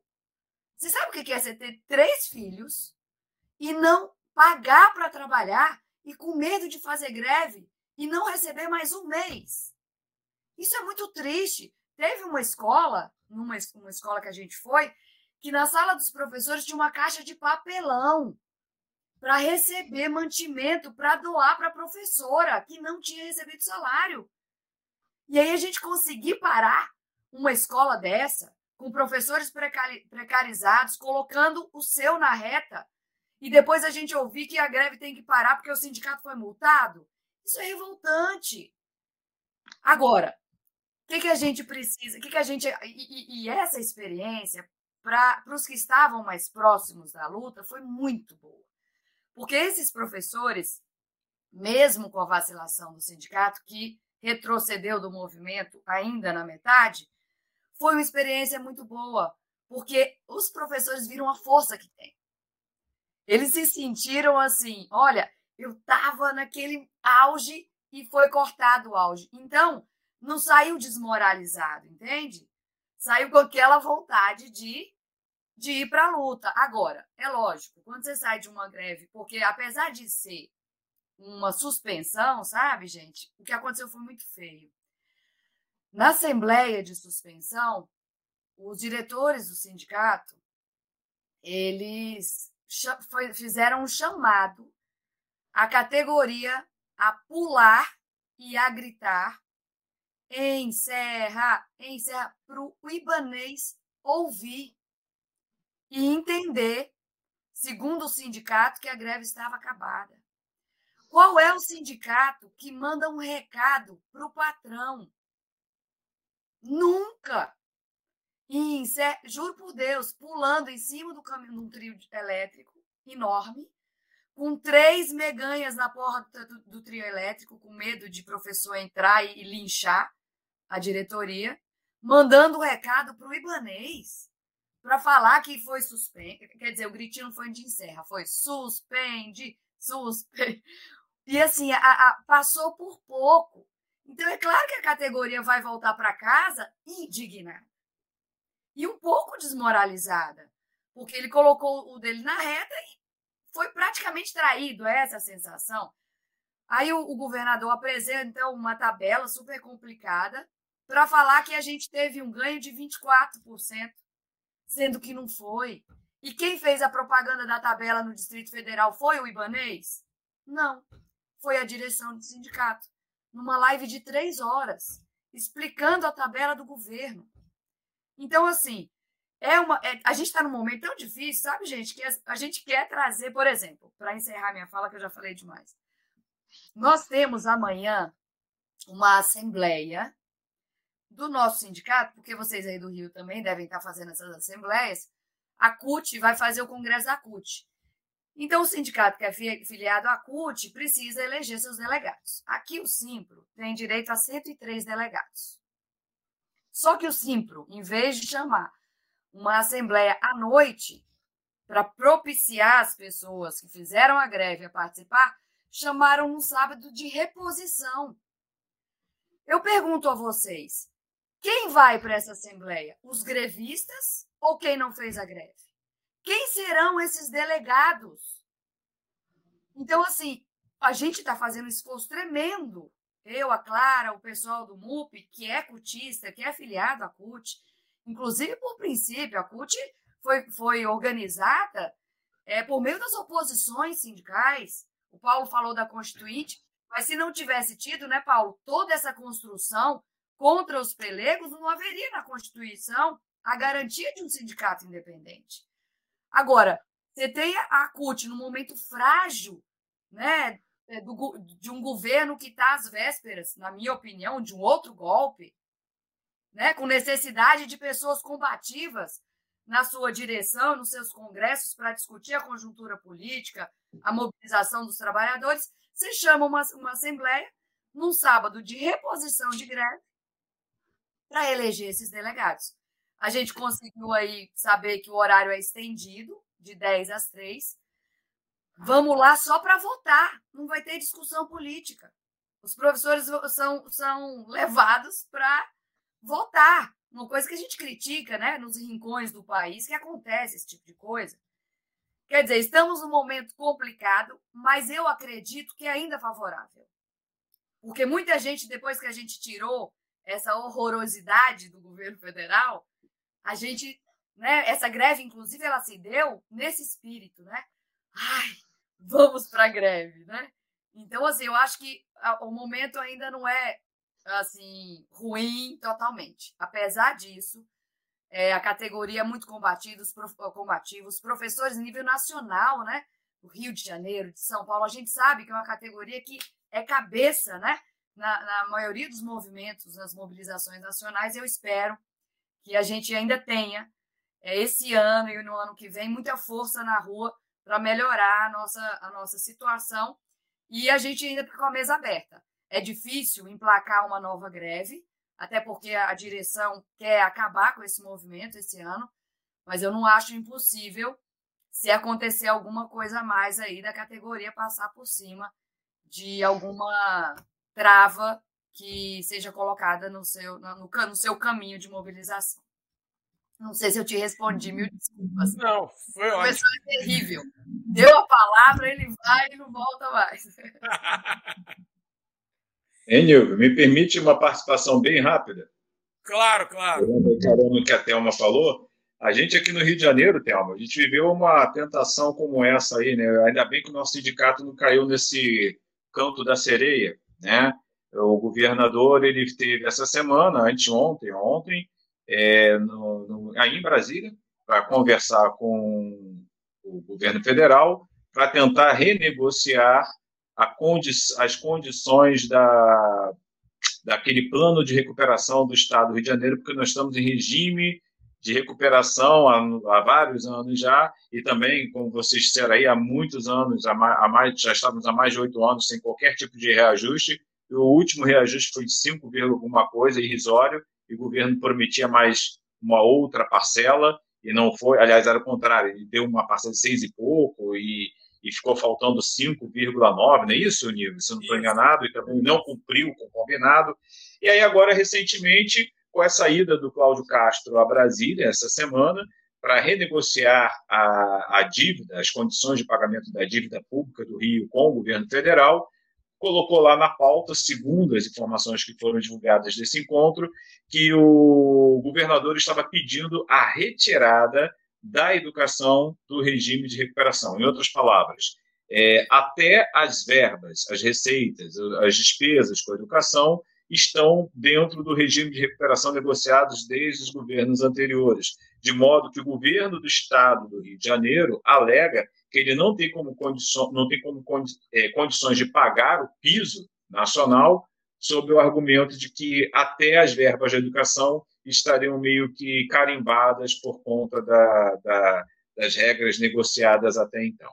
Só que, primeiro, a gente sabe que isso é uma farsa, né? que, na verdade, dinheiro está mais que provado em vários estudos, inclusive do professor Fábio, né, que tem sido, tem sido amplamente divulgado nas redes sociais, o professor universitário aqui no Rio de Janeiro, da UFRJ, que fez um estudo extremamente técnico e aprofundado que mostra que dinheiro da educação para o Rio de Janeiro, verbas federais, são mais que suficientes para pagar toda a folha salarial da educação pública do Rio. O que existe é uma fraude. O governo pega esse dinheiro e desvia para outras finalidades e não cumpre o que é obrigatório. E aí, aquilo que você falou aí ainda há pouco, Thelma, é, ainda bem que o nosso sindicato não caiu nesse conto da, canto da sereia, porque o governo voltou de Brasília e aí ele chamou rapidamente o sindicato e fez a seguinte proposta: interrompa a greve, porque nós acabamos de vir de Brasília, pedimos isso ao governo federal, tirar a educação da, da recuperação fiscal e nós queremos que vocês suspendam a greve. Em outras palavras, não prometeu nada, e queria que nós suspendêssemos a greve. Graças a Deus, pelo menos, nosso sindicato é, não aceitou. Nós tivemos a assembleia logo em seguida, e aí a manutenção da greve foi, foi decidida coletivamente. Né? É, essas são armadilhas que nós vivemos também dentro do movimento sindical. Muitas vezes, os políticos percebendo, principalmente depois de tantos anos de, de depreciação da situação da política nacional, dos políticos, né, com essa ascensão da extrema-direita e com a ampla divisão da sociedade, porque isso é estratégia de guerra, é, isso também atingiu a categoria, atingiu o movimento sindical. Então, quanto mais divididos, a nossa, quanto mais dividida a nossa categoria estiver, dentro de ideologias políticas diversas, mais fragilizados ficamos. Ainda bem que o nosso sindicato não caiu nessa, estamos ainda em greve, e, assim, pelo menos também isso mostra para quem está ouvindo e é aqui do estado do Rio de Janeiro, na minha leitura, pelo menos, por mais que as condições ainda sejam muito difíceis para nós aqui nessa luta sindical, que nós estamos vivendo dessa greve atual, de 2023, mostra que pelo menos o governador foi pressionado pelo nosso praticamente um mês de greve, foi pressionado, foi pressionado a apresentar essa proposta para o governo federal, com a esperança de, quem sabe, conseguir liberar mais verbas para assumir o compromisso que nós estamos exigindo, que é o mínimo, não é máximo, é o piso nacional mínimo. Nem isso a gente está ganhando. E que frise aqui para finalizar a minha imensa fala, me desculpe aí, nós temos o pior salário do Brasil. Se vocês em Brasília sinalizaram aí que vocês são os penúltimos aí no ranking do, dos piores salários, né? Estão aí entre os, os piores salários então, nós temos o desprazer de dizer que o Rio de Janeiro, sendo a segunda ou, na pior das hipóteses, a terceira maior arrecadação do Brasil, em royalties, petróleo, em impostos, ou seja, é o, o, segundo estado, ou no máximo, uma vez ou outra, o terceiro estado mais rico da federação, nós temos o pior salário da educação pública. É inaceitável. Perfeito, perfeita fala perfeita falar da Thelma e, e, e, também a contribuição do, do Paulo. Seguinte, é, eu tenho um comentário aqui de um camarada que eu vou responder e, e aí eu vou passar para vocês, eu vou colocar o, o comentário aqui na tela, que eu vou responder, e aí depois eu vou passar para vocês para a gente caminhar para o encerramento. Que aí é o seguinte, para a gente que a gente falou de muito problema. E aí eu vou passar para vocês para a gente apontar para o norte, apontar para uma solução, apontar para a luz. Né? A gente está nas trevas, a gente está cercado de obsessores por todos os lados. Vamos apontar para os espíritos de luz. Né? então, vamos ver isso aí. Enquanto isso, eu vou a, a responder aqui ao Robson. Olha só, Robson fofo aqui falou aqui, ó. Vocês acham que impedir que pessoas estudem, trabalhem para vocês realizarem uma greve é algo vantajoso? Mesmo isso sendo contra a vontade de tal pessoa, como fica o direito individual? Então eu, eu vou fazer vou, vou fazer essa resposta aqui, vou, vou respondê-lo. Depois vou passar. Se vocês quiserem contribuir com alguma coisa, vocês contribuem. Mas aí vocês já sabem que vocês vão, vão, vão pensando aí na questão da, da gente partir para a luz. É... Querido Robson, é o seguinte: primeiro, não existe greve vantajosa, porque ninguém quer fazer greve. É, ninguém quer fazer greve.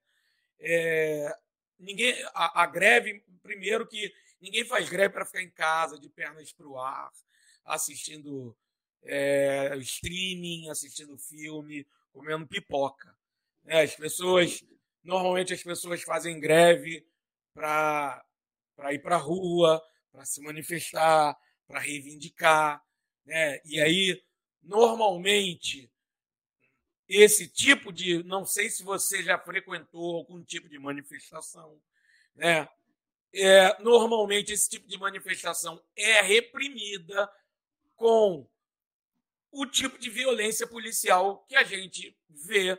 E, normalmente, quando a manifestação é feita por, por, professores, tem uma violência policial específica. Parece que é um carinho específico que os policiais têm com os professores. Eles têm assim, um, um, um carinho, têm um, assim, um tratamento pô, bem específico. Já viu aquele vídeo do Porta dos Fundos? Bala de borracha, bala de borracha, como professor? Então, é mais ou menos assim. Para além disso, o que, o que que tem? É, você fala assim é na, na questão de, do, do, do, direito do indivíduo, né, a questão do, das pessoas estudarem, trabalharem. Então, é o seguinte, cara, é, o indivíduo está estudando. Eu acho que você não acompanhou a live desde de o início, porque as pessoas que aqui estão, os convidados, falaram muito bem sobre a precarização do trabalho do professor. E assim, a precarização do trabalho do professor e da professora implica num ensino ruim para os alunos e alunas. Isso implica que os alunos e alunas vão estudar de forma precária. É óbvio. Né? Quando um professor tem que se desdobrar de trabalhar ali na escola e ainda depois tem que sair da escola para ser Uber, para ser motorista de aplicativo para compor a renda, porque o salário dele de professor não está dando, né? Quando o professor tem que fazer milhões de horas extras para repor, para poder pô, pagar a conta de luz, de água, é, aluguel, para poder pagar internet de qualidade, para ele poder dar pô, fazer pesquisa para poder fazer montar a aula dele, né? Enfim, é isso tudo vai fazer com que ele dê uma aula de merda. É isso. E aí você acha que o estudante está estudando o quê? Uma aula de merda. E a culpa é do professor? Não. A culpa é do governante que está forçando o professor está dando uma aula de merda. E quem é que está dando, forçando isso? É o Ibanês, né? é o canalha do Ibanês, é o canalha do Cláudio Castro. Porque é isso, a gente tem que falar isso. São canalhas. Entendeu? Então, ao invés de você fazer a pergunta com todo carinho, com, né, com espírito fraternal, ao invés de você vir falar assim, da, da, do movimento de greve, que assim, movimento de greve não é coisa só do professor, não. Qualquer trabalhador e qualquer trabalhadora pode fazer movimento de greve, entendeu? O gari, quando está fazendo movimento de greve e, e, e, e o, o, lixo fica aqui, eu não reclamo, cara. Entendeu? Eu não reclamo porque, pô, ele está precisando fazer isso, que é direito dele. Entendeu? Quando o motorista de ônibus vai fazer greve e, e, pô, e fica um caos né? A gente não tem como pegar ônibus e tal. Cara, é porque não tem mais como. Né? Enfim, quando qualquer trabalhador e trabalhadora chega a uma situação em que está fazendo greve, não é porque ah, vou fazer uma greve vantajosa para mim. Não. É porque é porque aquela situação de trabalho está longe de ser vantajosa. Está precarizada para cacete, cara. Ele está tomando chicotada no lombo dia após dia. É por isso que ele está fazendo greve, porque está longe de ser vantajoso. Ninguém faz greve porque está sendo vantajoso. É justamente o contrário. Enfim, eu espero que eu tenha respondido a você. Qualquer coisa, né? Como eu já disse, envie e-mails aí, ó, trincheirasresborne.gmail.com, né? Com críticas, elogios, sugestões, né? E por aí vai. Então, vamos lá, vou aqui ó, na, na, na ordem aqui de, de baixo para cima. É, Thelma, então, como é que a gente chega aos espíritos de luz? A gente afasta obsessores como é, Ibanez Rocha, Cláudio Castro e não só eles, secretários escolares e secretárias escolares que são escolhidas assim de forma aleatória, não, aleatória não, né? Naquele critério, no melhor estilo, toma lá da cá, porque a gente sabe que muitas vezes é, entender de educação ninguém entende é nada, no melhor estilo Roberta, Roberta qual o nome dela? Roberta o quê?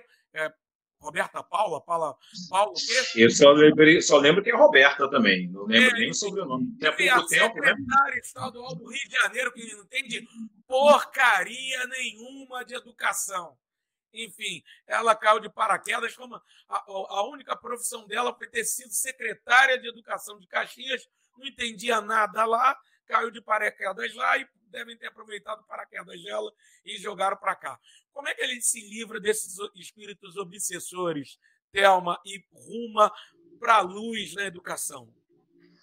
Olha, o único jeito é na luta, viu? Porque assim, ó, a gente passou um período depressivo aí no último período, né, gente? Nossa Senhora, você não podia vestir vermelho no cachorrinho para passear com ele. Agora não. Agora o rumo é a luz mesmo, viu? Porque assim, veja bem, a, com todas as dificuldades, a gente foi para a greve, fez piquete, conversou com os professores, assembleias lindas, maravilhosas. As nossas assembleias chegaram a 8 mil. Então, assim, é muito bom você ter o calor. Na minha escola, por exemplo, teve uma, uma fraternidade, um companheirismo, uma que é só no movimento desse que você sabe que você pode contar, cria laços. A greve, a mobilização, a luta, ela une a gente. Ela eleva os nossos espíritos. Esse é o caminho da luz. O caminho da luz é a mobilização. Não vão abaixar a cabeça para a direita, nunca mais. Sabe? Tá na hora da gente levantar a cabeça, elevar as nossas expectativas. Nada de, de micharia, não. A gente tem que se valorizar, porque se a gente não se valorizar, ninguém vai valorizar. Outra coisa, eu acho que é importante dizer que os direitos individuais, aí para o nosso queridíssimo comentário que foi feito aí, os nossos direitos individuais só foram conquistados com a luta coletiva. Nenhum direito individual foi garantido, conquistado é, ou colocado aí em alguma lei individualmente foram todos com muita luta, na luta coletiva, na construção das nossas organizações de luta, nas nossas entidades, dos nossos partidos, porque eu acho que uma coisa que a gente precisa é, é assim, assimilar, evoluir, se desenvolver na luta prática sindical é que parte da a, a, evolução natural do trabalhador na luta política é a luta de partido também. Se a gente não lutar por partidos dos trabalhadores, aí eu não digo só do PT, mas do campo dos trabalhadores, nós estaremos na mão dos PLs da vida. Nós estaremos na mão do Partido Ibanês aqui. Então, a gente precisa construir as nossas entidades os no... e fortalecer os nossos partidos junto à classe trabalhadora, não é, é ampliar os nossos partidos dos trabalhadores para a causa do, da burguesia, para a causa dos patrões. Nós precisamos nos fortalecer. E a forma de, de nos fortalecer é estarmos é, fortalecendo as nossas entidades de luta, né? E nas ruas, na mobilização. A gente só vai garantir os nossos direitos na mobilização. O nosso salário mínimo, segundo o DIEESE, conforme o, o Nildo falou, foi justamente o ponto inicial dessa live. Pessoal, a gente não pode rebaixar nossas, nossas expectativas. O salário mínimo do Brasil hoje é miserável. Não foi suficiente o aumento, foi muito, muito aquém. A gente tem que estar na rua para mostrar, é, para dar força para o governo federal aprovar um salário mínimo segundo o DIES. E aí sim, isso facilita muito a nossa vida de professor e do nosso piso. Porque se o salário mínimo for 6 mil e pouco, conforme o DIEESE, o nosso também vai ter que ser. Então, na rua, por um salário mínimo vital, conforme o DIEESE, a gente também pode fortalecer a luta de, da nossa categoria dos professores. Quero dar meus parabéns, minha saudação aos professores do Rio de Janeiro. Que a greve seja forte, continue forte. Firmeza, pessoal. É assim mesmo. É na luta, é no, no suor, é na lágrima que a gente vai conseguir junto. É, com certeza alguma coisa. Parabenizo aí a luta de vocês. Espero estar novamente na mobilização aqui em Brasília. E eu acho que essa luta, essa, o fortalecimento de um Estado pode ajudar também um outro Estado. Eu espero que a gente ainda tenha uma greve da educação nesse governo para garantir que a educação do país inteiro tenha mais verbas e mais garantias de qualidade. Oh, perfeito, perfeito, Thelma. Vou passar agora aqui para a querida Clara Rosa. Então, é... nossa, eu vejo assim, muitos professores, né, que, tão, que ficam adoentados também, né, com, esse, com essas dificuldades todas que é esse, o, o trabalho, a valorização, né?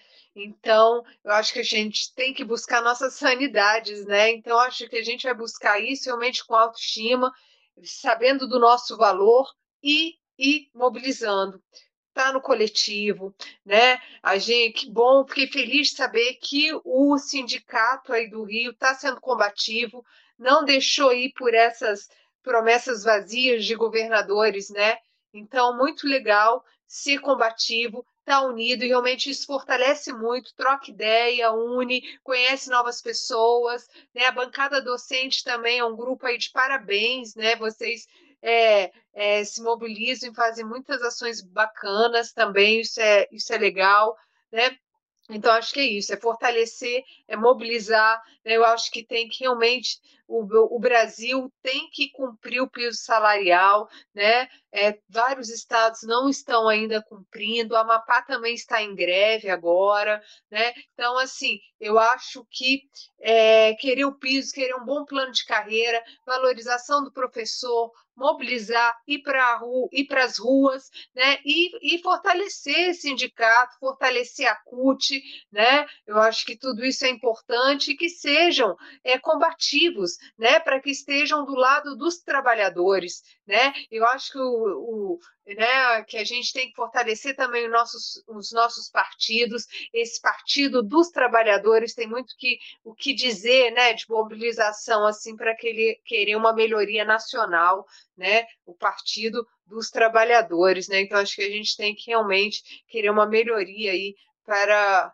para todos, né? Eu acho que todos teriam que ganhar, né? De bem-estar, de, de, né? De, de ter condições de vida boas, né? Então acho que a gente tem que querer qualidade de vida, né? Para todos e o professor é, tem que estar nessa batalha e unidos e fazer cumprir. Então aqui em Brasília também é uma suspensão, tem luz, tem esperança, e a gente tem que mobilizar e estar junto, né? E, eu também torço para um Brasil assim melhor na educação, né? Que a gente realmente consiga refletir é, em ações no que, que precisa para a gente ter uma educação de qualidade, porque o povo brasileiro né, a, a, a classe trabalhadora né, precisa de ter a melhor educação possível e a gente tem que lutar para isso. Nós, professores da educação pública, nós temos que lutar para isso e nós, professores, ainda estudamos muito, né? A gente sempre está estudando, a gente sempre está aprendendo, a gente sempre está estudando, né? E a gente fica muito feliz quando entra os nossos alunos em universidades federais, né? Então, eu acho que a, a nossa luta é isso, sabe? A gente quer o melhor para o povo para toda a população brasileira, né, para a classe trabalhadora. Então, né, é, a nossa luta tem que ser isso, temos que estar junto e lutar por qualidade né, de vida para todos. Perfeito, muito bom, obrigado, Clara. E Paulo, para fechar. É, bom, primeiro responder a pergunta do Robson, né, que foi feita ainda há pouco, de forma bem objetiva, se possível. Dizer o seguinte, Robson, é, nós vivemos num mundo controlado pelo sistema capitalista. Então, como o nome já diz, o capital está acima de tudo, está acima de pessoas. O mais importante é o dinheiro. É o dinheiro que vira mais dinheiro, que aí dá, aí dá origem ao capital. Né? Então, esse pensamento, a crença de uma da existência de uma meritocracia em que você ou o cidadão de modo geral vai conseguir conquistar o seu espaço no mercado é um tanto quanto assim é meio que irreal, fora da realidade, porque essa história de meritocracia historicamente não funcionou. A prova disso é que nos últimos anos, no Brasil e no mundo, e no Brasil principalmente após Michel Temer ter derrubado a ex-presidenta, é, foi aprovada uma mudança, uma série de mudanças na legislação trabalhista e que ocorreu exatamente a precarização do mercado de trabalho, possibilitando, por exemplo, que chegássemos ao cenário que nós temos hoje, que é o trabalhador que não, não tem uma luta sindical, não tem uma luta de representação, ele acaba acreditando apenas na, merito, na meritocracia, no espírito empreendedor, e no final das contas ele está aí trabalhando como Uber, ou trabalhando como entregador de iFood, ou outras empresas de aplicativo, sem nenhuma segurança, sem nenhuma garantia, sem nenhuma é, gratificação ou nenhuma reserva financeira para quando ele desejar se aposentar. É a total precarização em um futuro extremamente sombrio para esse trabalhador quando ele estiver lá próximo de se aposentar com uma idade meio mais avançada e que a saúde já não permita mais que ele tenha a mesma disposição que ele tem hoje quando é jovem. Então esse é um cenário ruim. Por isso que a greve ela acaba sendo uma necessidade para que as categorias possam se proteger contra essa voracidade do sistema capitalista e do capital e dos controladores do capital.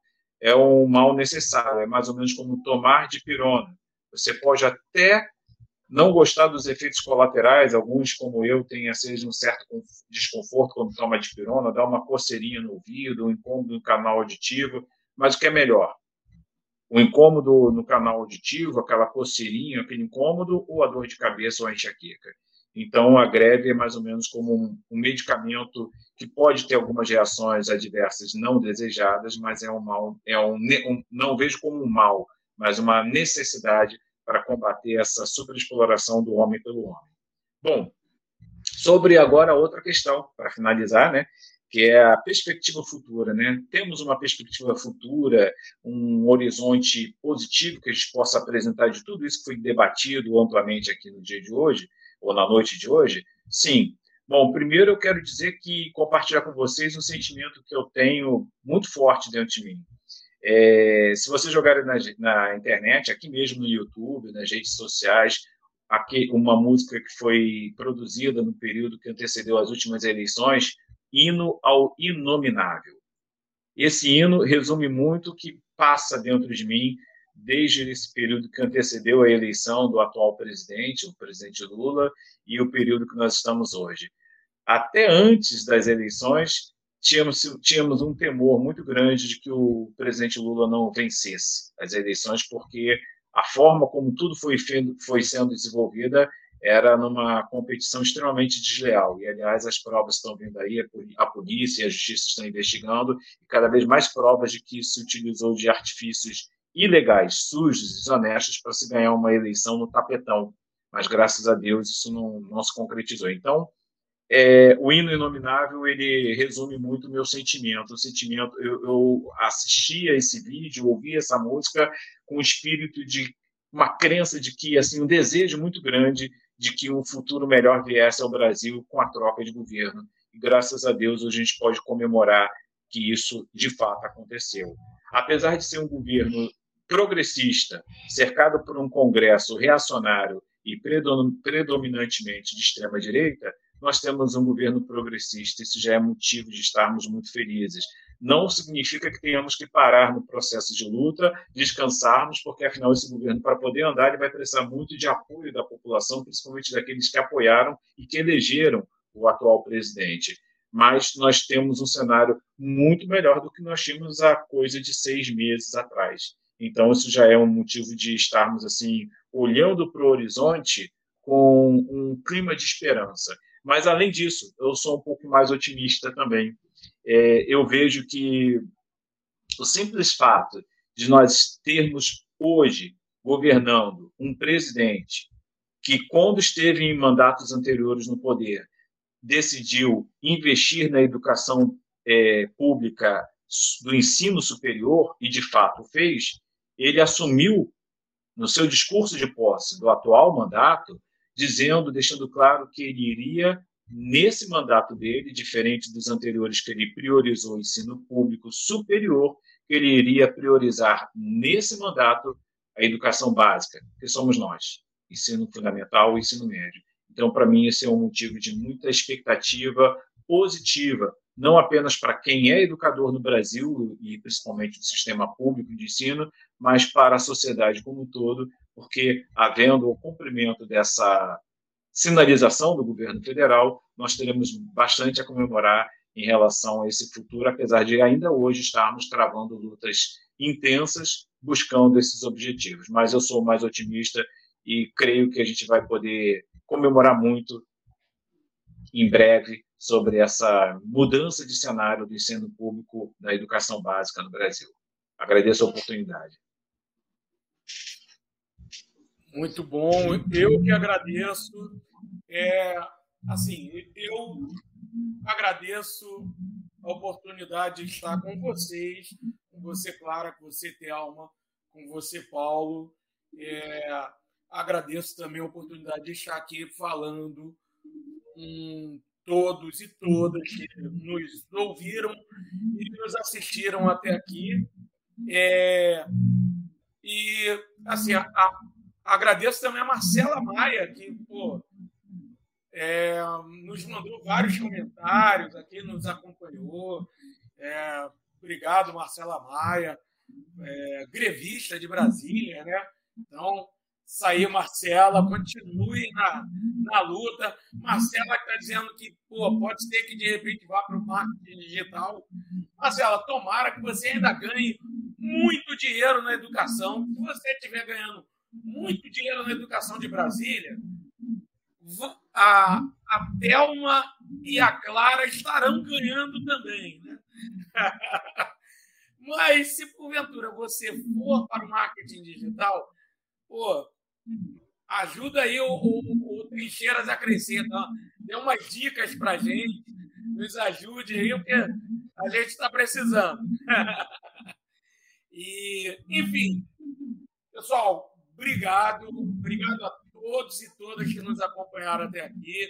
É isso, o assunto é, é delicado. A educação sempre passou por uma, uma um momento delicado. Né? Eu não me recordo de um momento que a educação tenha passado por uma situação delicada neste país. É, mas, como a Thelma falou, é, a forma da gente sair disso é continuar na luta. E continuaremos. Seguiremos na luta e na luta venceremos. Obrigado a todos e todas que nos acompanharam até aqui. Beijo no coração e até a próxima. Tchau, tchau.